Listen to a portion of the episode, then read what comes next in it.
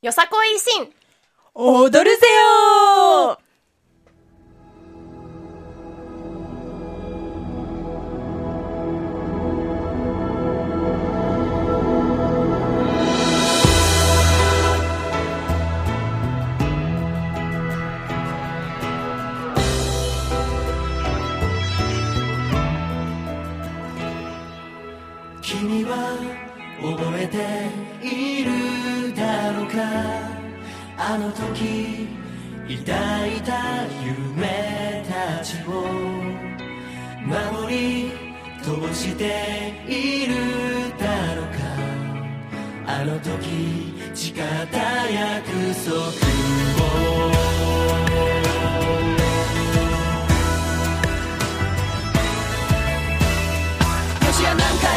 のうちでも粋な自由の風が吹く。たとえこの世はどうなり果てようが国に自由が残るならよさこ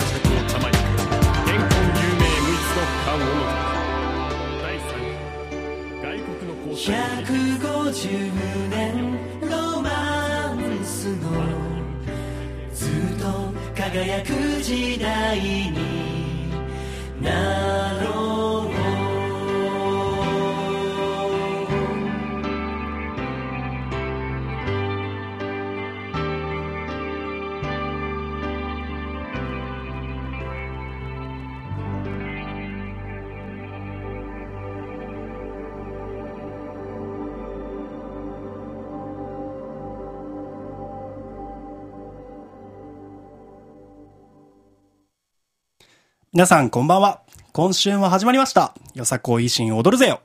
この番組は11月11日、12日に行われる龍馬よさこい17に関する情報をお届けする番組です。龍馬よさこいとは、坂本龍馬のふるさと、高知県のよさこい鳴子踊りや、京都の共演袖触れ、また、中国地方で生まれた裏者など、全国各地から学生チームが集結し、この京都の地で元気いっぱいに舞い踊るお祭りです。さて、本日のよさこい維新踊るぜよは、僕、ドンピがメインパーソナリティを務めます。僕は、同志社大学よさこいサークルよさろうの OB で、実は、龍馬よさこ1号実行委員会で、実行委員長を務めていました。なので、初めましてではなく、2年ぶりの出演ということになるんです。まあ、それでも相変わらずちょっと緊張しているんですけど、龍馬よさこいの良さを皆様にお知らせしたいと思います。はい。そして今日アシスタントを務めますのは、同志社大学よさこいサークルよさろうの OG のタルトです。私は現役時代、龍馬よさこいにも踊り子として出ていました。えっと、ドンピさんの一個下の後輩になります。はい、そうですね。こうやってラジオのアシスタントをするのは初めてですが、龍馬よさこいの見どころについてどんどんお知らせしていきたいと思います。はい、タルト今日はよろしくお願いします。お願いします。さて、今日の放送では、先週始まった2週間連続企画の後編をお送りしたいと思います。2週間後に迫った龍馬よさこいに向けて、よりその魅力を伝えるために、龍馬よさこい17の演舞会場に関する情報をお伝えするこの企画。前回は、龍馬よさこい17、1日目についての会場情報をお伝えしましたので、本日は龍馬よさこい17、2日目の会場情報についてお話ししたいと思いますう。ーん、楽しみですね。ですね。はい。それでは早速参りましょう。龍馬よさこいの会場は、龍馬ゆかりの地が選ばれています。どんなゆかりがあるのかをご紹介していきますね。まず、2日目のみの会場から。市場大宮駅前ロータリー会場です。ところでタルトさん、はい。市場大宮といえば何があるかわかりますか？全然わかんないです。すいません。そうです。いえいえ、大丈夫です。はい。有名なところで言えば、はい三部寺ですね。はい。ちなみに、三部寺自体は行ったことありますか？行ったことないんですよ。あ、うんないんですか。はいじゃあ、その三部寺と、三部と新選組のゆかりについて、ちょっとご紹介させていただきますね。はい、お願いします。はい。新選組は文久3年、1863年3月に三部の地において結成されました。東門前の坊城通りには、その当時、八木邸、前川邸、南部邸の3カ所が頓所と定められ、今も八木邸と前川邸が残っています。三部寺は頓所の近くにあったことから、新選組大使の大砲や剣術の訓練の場所とされていたんですよ。へえ、そうなんですね。はい、そうなんですよね。そして、一番隊隊長、沖田総司が、境内で子供たちを集めて遊んだり、近藤勇をはじめ、大使が身部狂言を鑑賞したり、新選組が相撲工業を身部寺で企画し、寺の池の魚やすっぽんを取って料理し、力士に振る舞ったという面白い逸話も残っているんです。そして、境内にある身部塚には、新選組やその遺族らによって建てられた墓碑4基があるんです。なるほど。坂本龍馬と関係の深い新選組の地っていうわけですね、四条宮は。その通りです。というわけで、龍馬よさこいの会場となっているのです。四条大宮駅前ロータリー会場での演舞は、11月12日日曜日、11時から16時半までです。新選組の地で踊る学生のパワーを感じてみてください。いやー、楽しみですね。続いて2日目のみの会場は京都三条会商店街会場ですよね。お、タルトその通りです。やった。美味しいお店もいっぱいあって、本当に素敵な商店街ですが、実はここも坂本龍馬とのゆかりがあるんです。ということは、近くにゆかりの場所があるということですか？そうなんです。竹信稲荷神社って知ってますか？いや、知らないです。はい。今のところ2連敗ですね。はい。幕末、竹信稲荷神社の南には、六角極社という牢獄があり、勤王の志士たちが多数収容されていました。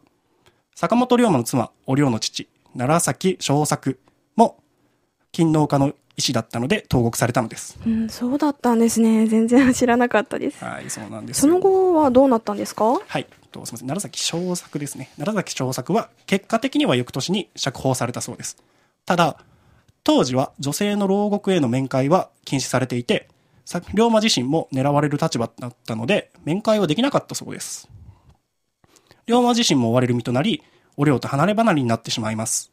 お龍は龍馬の行方を探しているとき、二人で何度も訪れた竹信稲荷神社の絵の木を思い出して向かうんです。あー、なんだかハラハラドキドキしますね。そうですね。んそして、するとそこには、龍馬独特の字で、龍の字が彫ってあったんです。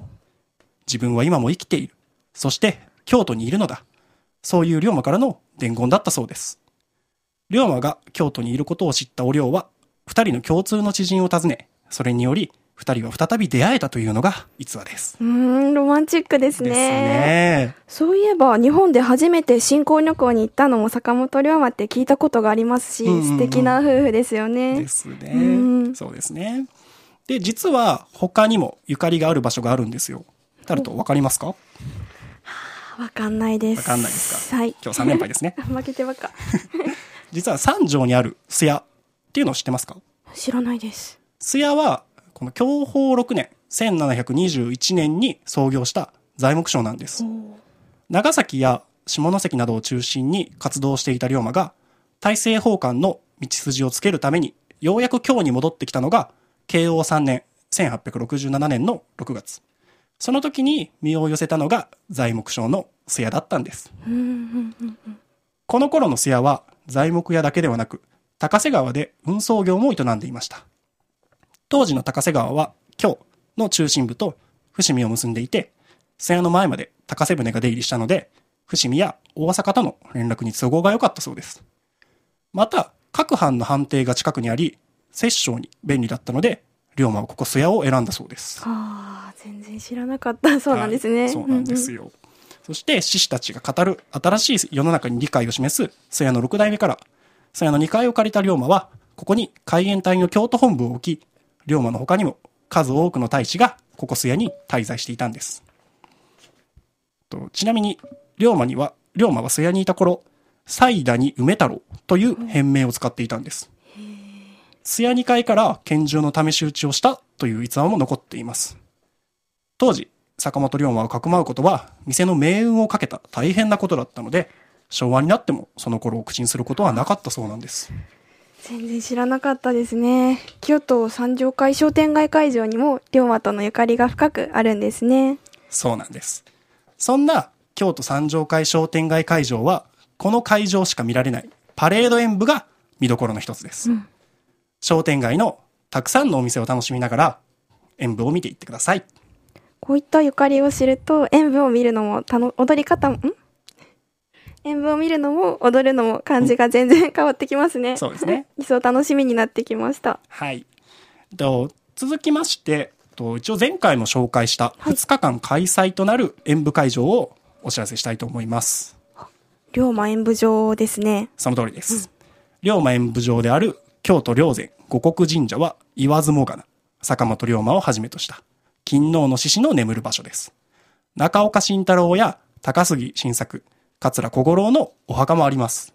その墓前で演舞できるってすごい貴重なことですよね。そうですよね。もう本当に踊る方々にはぜひ歴史をかみしめながら演舞を楽しんでほしいです。続いて両日の会場は JR 京都駅駅前広場特設会場ですね。あ、そうですね。長い名前ですがよく言えました。やった。京都駅近くには、前回もご紹介した不動堂村トンジョ跡があるんです。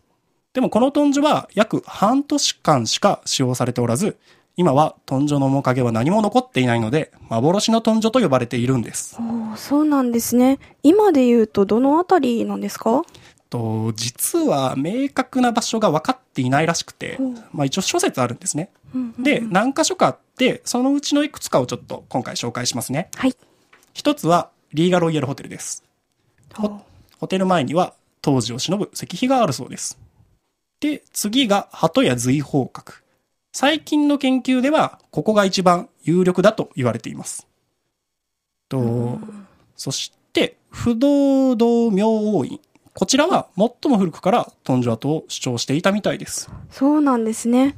どこだったのか考えながら周辺を見て回るのもロマンがあっていいですいね。いですね。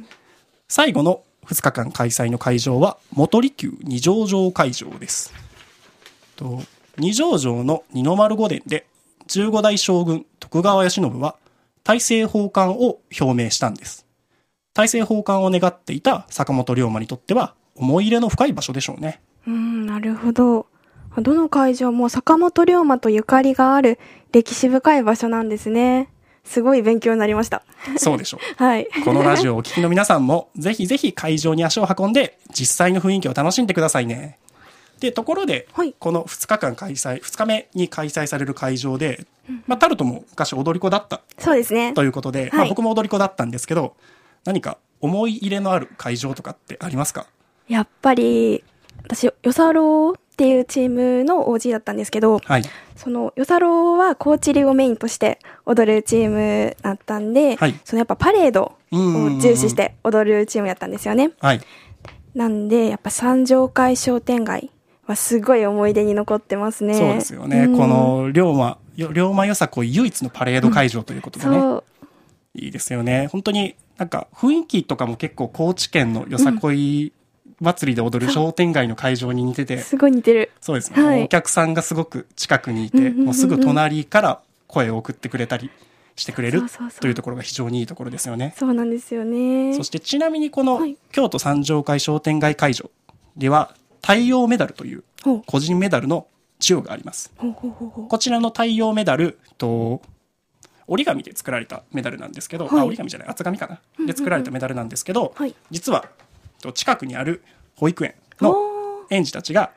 絵を描いてくれてその保育園の園児たちが僕たちに首からかけてくれるというなんとも素晴らしい素晴らしい。い会場になっておりますや、いいですね。欲しかったな。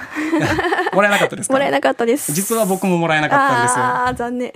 でも大体僕たちよさろうが踊らさせてもらうのが大、結構夜遅くなったんでねその頃にはちょっと多分保育園の売り切れ？売り切れて子供たちも多分帰ってたんでしょうね そっかそっか。そうですよねやっぱり安全が第一ですからねそうですね。他にはちなみに他には何か会場ありますか？ああ、個人的には京都駅駅前会場が結構印象残ってますね。ああ、うんいい場所ですよそうでねすね。夜とかライトアップされて、はいお客さんの顔とか全然見えないんですけども、それがむしろ快感で、ああもう気にせず踊れる そう、気にせず私を見てみたいな。いいですよ そうそうそう。素晴らしいですね そうです京都駅なんて普段踊ることなんて絶対ないですからね絶対ないですよね。そんなところで踊れるっていうのも一つ、やっぱり龍馬よさこいのいいところなのではないでしょうか。魅力ですね。他にもちょっと僕個人的になんですけど、はい。四条宮駅前ロータリー会場。っはい。て結構もうロータリーのところをうんうん。借り、借り借り切って。演舞する会場なんですけど、はい。もう自由に結構、ちもううん。本当に学生のパワーあふれる演舞あが見れるっていうところですね。ごいもう僕はもうその時はちょっと実行委員長やってたんですけど、はい。見てすごいあこの子たちがしっかり踊れるように僕も頑張っていこうかなというふうに元気をもらうことができました。ーそうですね。観客の皆さんもぜひぜひ、学生のパワーをもらいに行ってください。そうですね。もう見てもらえればと思います。はい。そうですね。他には、うんあと、二条城会場なんてどうでしょう？二条城会場っていうのは例年あった会場でした、あ、つい最近できた会場なんですね。そうなんですね。はい。とこの元利休二条城会場というのは、はいあのもう世界遺産のうん。ですよ二条ね。あの、そうですね。大政奉還、先ほども説明させていただきましたが、はい。15代将軍徳川慶喜が大政奉還にはい使った場所でうん踊ることができるというので。いや、なんとも貴重な経験ですよね。そう世界遺産で踊れるなんてことがあるんだいや、と。もう想像しできないですよね。いや、もうすごいですよね。ああ、そっかい。や、なかなかいい会場ですよ。ね、本当にいい会場が揃ってますね。はい。そうですね。では、ちょ、ラジオも終盤に近づいてきましたので、はいここからは龍馬予測を17に関するお知らせをしたいと思います。タルト、お願いします。はい。では、龍馬よさこい17の各会場のインフォメーションをお伝えします。龍馬演舞場京都霊山護国神社は11日土曜日11時50分から開会挨拶、12時から演舞開始で終了時間は16時です。12日日曜日は9時半からの龍馬よさこい17安全祈願祭の後、10時15分の土佐おもてなし海援隊のステージからスタートし、15時に終了します。丸山公園音楽堂会場は11日土曜日のみ、11時58分から開会挨拶、12時4分から演舞開始で、終了時間は16時です。座席が2000席以上あり、車椅子の、車椅子用の席も10席ありますので、ぜひご利用ください。今お伝えした龍馬演舞場、丸山公園音楽堂会場は座席がありますので、ぜひご活用ください。元利休二条城会場は2日間の演舞会場です。11日土曜日は11時から開会挨拶、11時6分から演舞開始、終了時間は12時です。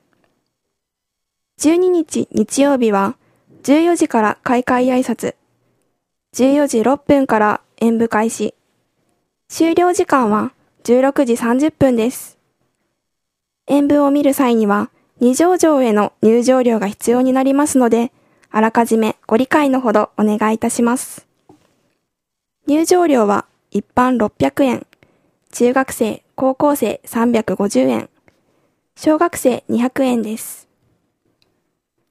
JR 京都駅駅前広場特設会場も2日間の演舞会場です。11日土曜日は14時から大龍馬連という観光 PR 展が開催されます。そして15時から開会挨拶、演舞スタートです。11日は15時半から山口騎兵隊、16時から土佐おもてなし海援隊のステージが行われます。また、12日日曜日は14時から大龍馬連、15時から開会挨拶、15時半から演舞スタートです。終了時間は両日20時となっております。市場大宮駅前ロータリー会場は12日日曜日のみの会場です。11時から開会挨拶、11時6分から演舞開始、終了時間は16時30分です。最後に京都三条会商店街会場のご紹介です。こちらも12日日曜日のみの会場です。13時55分から開会挨拶。14時から演舞開始。終了時間は19時です。パレード演舞が見られる会場はここだけですので、ぜひお楽しみください。そして、ツイッターのお知らせです。龍馬よさこい17実行委員会ではツイッターもやっています。皆さんどんどんフォローしてください。龍馬よさこいで検索すると候補に出てくる、龍馬よさこいスタッフというツイッターでは、随時龍馬よさこいに関する情報を発信しています。また、このラジオ番組、よさこい維新踊るぜよのツイッターもよろしくお願いします。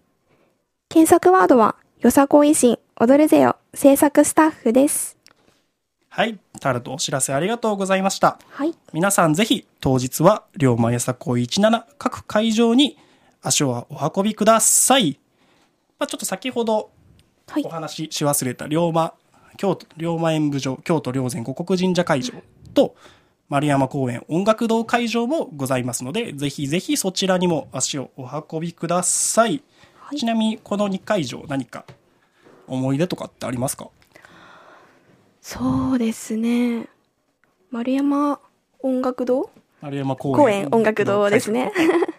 そこの会場は踊り子だった時に最前列で踊らせてもらったんですけど、はいちょっとステージが若干あ湾曲になってるんですよね。そうそうそうそう。そこでちょっとバランスを取りながら踊るっていう、なんか難しくて、そうそうそう、落ちるか落ちないか、ヒヤヒヤしながら 踊った思い出がありますね。ああ、なるほど。まあそんなところも一つ、ん踊り子たちの表情を見て、焦っている顔とかも見ると、より楽しめるんじゃないかなと思います。ですねあと僕個人的になんですけど、はい京都霊山五国神社の龍馬演舞場はい。がすごい楽しかったんですよ。うんあの、やっぱり神社で踊るなんてことってめったにできないじゃないですか。ないですね。で、なおかつやっぱりその石畳の上で、うん。あ、で、しかも一回踊る前に、はい。龍馬のお墓がある方向に向かって一礼するんですよねし。ますね。もうその一礼をして、しっかり自分の中で気持ちを入れて、うん。そして踊るということが。確かに。そこがなかなか僕の中ではすごい思い出に残っていました。気持ちがぐっと引き締まりますもんね。ね神社で踊るっていうのは。うわ、もう、うん。そんな、ね、ミスとかが許されないようそうそうなそうそうそう。気持ちになって、なりますね。ピシッとした気持ちで踊れるのでね、ぜひぜひ踊る方はピシッと踊っていただきたいと思いますし、はい演舞を見る方々もそんなうんピシッと踊ってる踊り子たちの表情とかを見ていただければなと思います。思います。はい。それではですね、はい。まあ、ぼちそうですね。ということで、第5回のよさこい維新踊るぜは、ここでお別れの時間となります。はい。第6回よさこい維新踊るぜよの放送は、来週金曜日、本日と同じく21時15分より放送いたします。来週もぜひ聴いてください。それでは、龍馬よさこい公式ソング、堀浅尾さんの家路を聞いてお別れにしたいと思います。来週もお楽しみにバイバイ。バイバ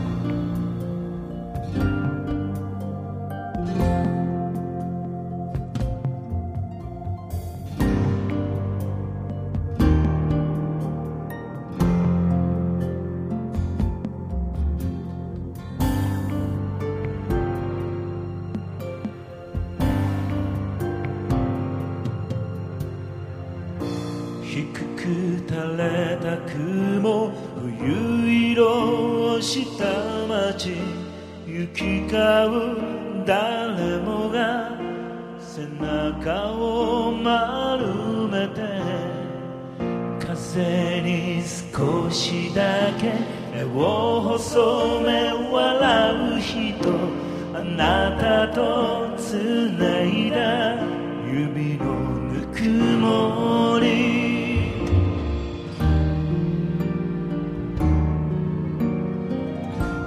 前も知れずここに枯れてゆく花も冬にそっと息を潜めて新しい季節の足音を待つよ。そうして紡がれるとは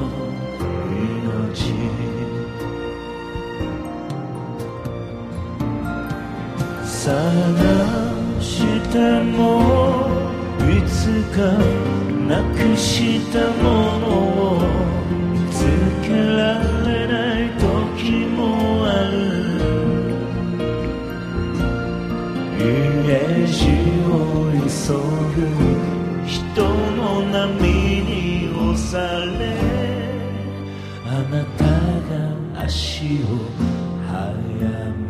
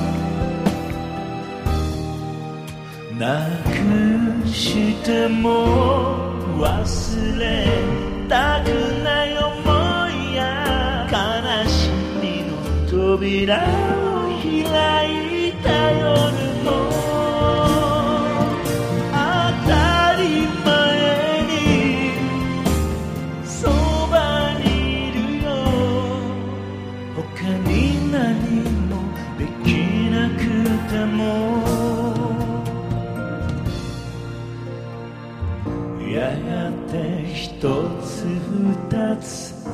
街の明かりに青いあなたの影。重なる。